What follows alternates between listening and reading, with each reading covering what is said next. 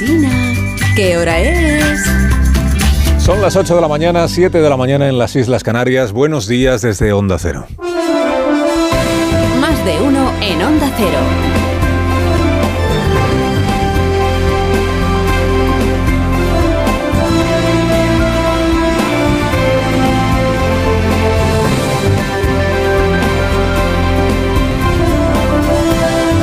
Tal? ¿Cómo están? Bienvenidos a una nueva mañana de radio. Estamos estrenando el 5 de octubre del año 2023.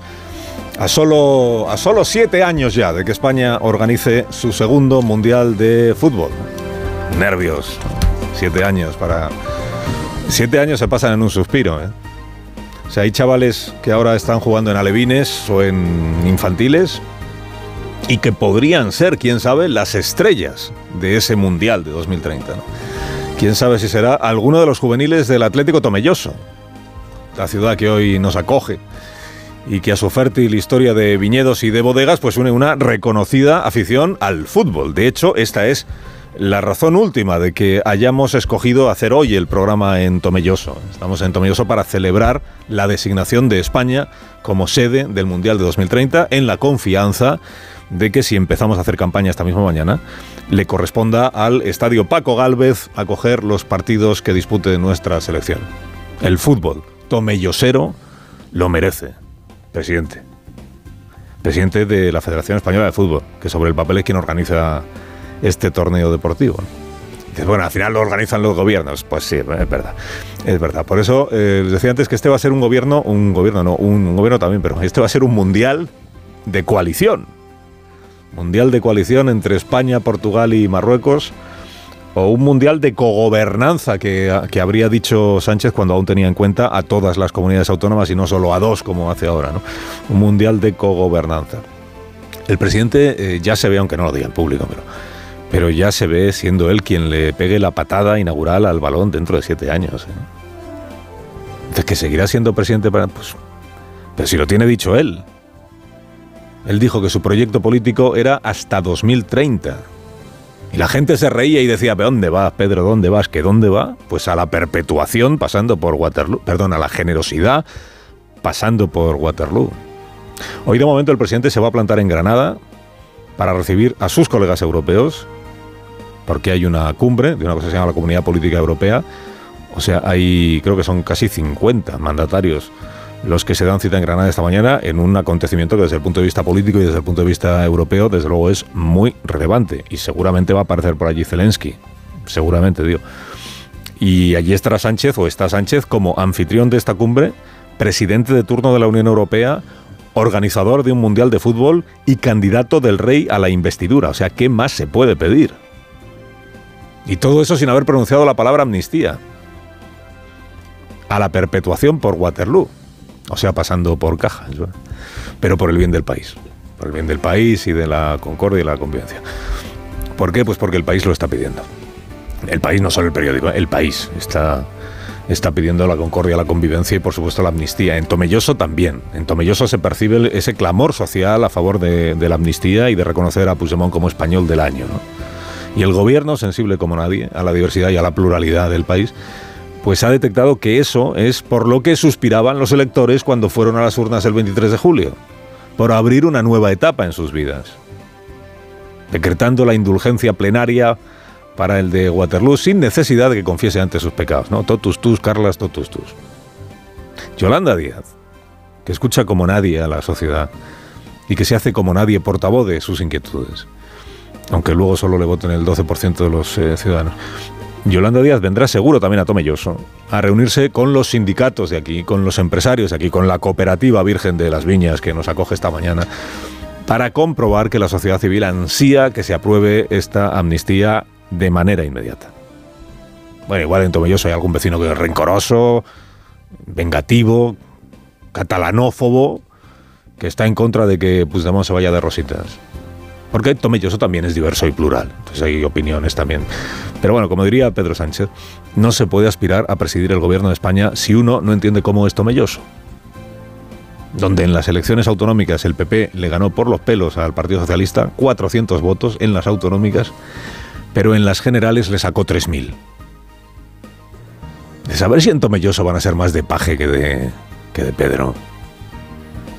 Sobre todo a ver si van a ser más del PP que de... Bueno, no he dicho que Onda Cero celebra esta semana la quinta fiesta de la vendimia, con la emisión de nuestros programas en cadena desde La Mancha, en, en comunión con la denominación de origen, La Mancha. Y para hacer examen de cómo ha ido este año la cosecha, que de eso también hablaremos a lo largo de esta mañana, ¿no? Un año raro en lo meteorológico, esa es la verdad. Un año raro, seco casi todo el tiempo y luego eh, a ratos con diluvios y con torrenteras. O sea, un año muy complicado. Y lo peor es que cada vez es menos raro que el tiempo se comporte de esta manera, ¿no? Y castigue los viñedos de esta manera. Pero como diría Raúl del Pozo, aquí estamos para celebrar el vino esta mañana, el vino de la Mancha, y para observar desde aquí, pues cómo va la actualidad en general. Cómo les va a nuestros próceres nacionales. Eh, Pedro Sánchez, que está preparando la, la cosecha, o sea, su vendimia, pues está viendo a ver si consigue los votos que necesita. Eh, Núñez Feijóo, pues haciéndose un samaniego, ¿no? Lo de las uvas están verdes y por eso soy yo quien renuncia a comérselas. Soy presidente porque no he querido serlo, esto que nos volvió a decir ayer el presidente del Partido Popular. Se ha que Pedro Sánchez, para esta negociación que ya está en marcha, eh, no ha nombrado un equipo negociador, ha nombrado un regimiento negociador. Ayer anunció los nombres de los convocados y es que son casi un equipo de fútbol. Que si Bolaños, que si Cerdán, que si Oscar Puente, que si María Jesús Montero, ¿quién me queda? Eh, Besteiro, Hanna Jalul, Salvador Illa. Uno se duele por todas estas personas porque a sus agotadoras jornadas laborales como ministros o como diputados, ahora van a tener que añadirle horas extra de reuniones y de llamadas para hacer números y cerrar acuerdos con la constelación de socios, perdón, eh, socios no, luego el presidente se enfada, socios no, aliados puntuales para la investidura. Claro, uno se imagina, por ejemplo, a la ministra Montero sacrificando sus horas libres, que serán pocas las que le, para calcular a cuánto asciende la deuda histórica del Estado con Cataluña. O al ministro Bolaños, dedicando los fines de semana a imaginar formas de convencer a Yolanda Díaz de que invista a Pedro Sánchez, porque ya sabe usted que Yolanda ahora resulta que es un hueso muy duro de roer y que va a ser una negociación muy compleja. ayer se vieron ella y Pedro Sánchez y calculan que van a necesitar un mes para ponerse de acuerdo, resolver sus diferencias, ¿no? que si el programa, que si los ministerios, un mes. Decían que Feijó nos hacía perder el tiempo. Un mes para lo de Pedro y Yolanda, que vienen dándolo ellos mismos por hecho desde que empezó la campaña electoral. Dices, a ver si no es por eso, por lo que se han dado. A ver si se han dado un mes porque antes Puigdemont había dicho que hasta el 23 de octubre con él no cuenten.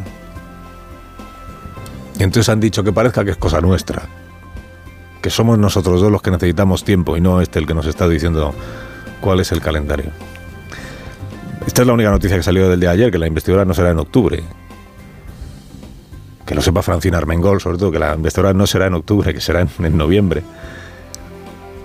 ¿Por qué Puigdemont Supongo que debes de tener un sexto, sentido, porque él, ya intuía a primera hora de la mañana de ayer cuándo iba a no ser la investidura, porque a primera hora de la mañana de ayer se supo que Puigdemont eh, exhuma el Consejo Este de la República, que vete todo a saber lo que será a estas alturas ya de la historia, para hacerse un Pablo Iglesias en Galapagar y preguntar a las bases del Consejo de la República si le compran el chal, eh, no, si le compran el chalet, no, si le compran la negociación con Pedro Sánchez aunque no haya ley de amnistía aprobada, ni haya compromiso firme para el referéndum y todo eso. Bueno, ¿esto qué es el Consejo de la República? El Consejo de la República no pasa de ser una asociación. Es una asociación que presume de tener 90.000 socios y que por supuesto no se presenta a las elecciones. O sea, no es un partido político. Y esto ya es eh, rizar el rizo. Sea, Puigdemont ha rizado el rizo porque ha externalizado la negociación para la investidura de presidente de gobierno de España. O mejor, ha privatizado la negociación. O sea, la suerte política de Pedro Sánchez queda subarrendada a una entidad privada que nadie fiscaliza. Dice, y seguimos para bingo, seguimos para bingo. Esto es mejor que no se lo explique el presidente hoy a sus colegas europeos porque no lo va a entender sino que ahora resulta que mi investidura depende de lo que los socios de una asociación que tiene Puigdemont voten en una consulta que solo sabe él cómo se organiza y... Pero bueno, que no habrá debate de investidura hasta el mes de noviembre, esta es la cuestión. Mes de noviembre, no será el día 2, supongo, porque es el día de difuntos y podría malinterpretarse hacer una investidura ese día. Será después.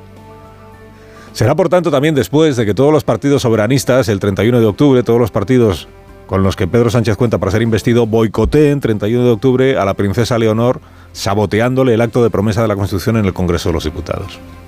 En una muestra innegable de respeto institucional, de, ese respeto institucional que luego todos estos reclaman para sí. Es que hay que respetar las instituciones catalanas, es que hay que respetar la, y empiezo por respetar usted el procedimiento. Dime de qué presumes y te diré de lo que careces. Bueno, y como no habrá investidura eh, antes del mes de noviembre, pues los cargos orgánicos del Partido Popular están de enhorabuena porque tienen un mes más de vida. Porque desde ayer todos ellos saben que en cuanto Sánchez sea investido, igual ellos caen y dejan de tener cargo en el, en el PP. Es que lo admitió Feijó en, en este programa. Dijo que, que, va a haber ajustes. Cuando haya nuevo gobierno en España, nosotros haremos los ajustes que correspondan en el Congreso, en el Senado y en el partido. Y en el partido. Sí, empezamos una nueva etapa. Y en la nueva etapa tiene que haber eh, ajustes, claro. Y ellos ya lo saben, ¿no? Mm, yo creo que no. Hmm. Ellos aún no lo saben. Ellos aún no lo saben, pero están muertos. Como Nicole Kidman. Como el personaje. Ellos aún no lo saben. Hombre, igual, eso sí, mira, los ajustes sí los podría anunciar Núñez Feijó el día de difuntos. Carlos Alsina en Onda Cero.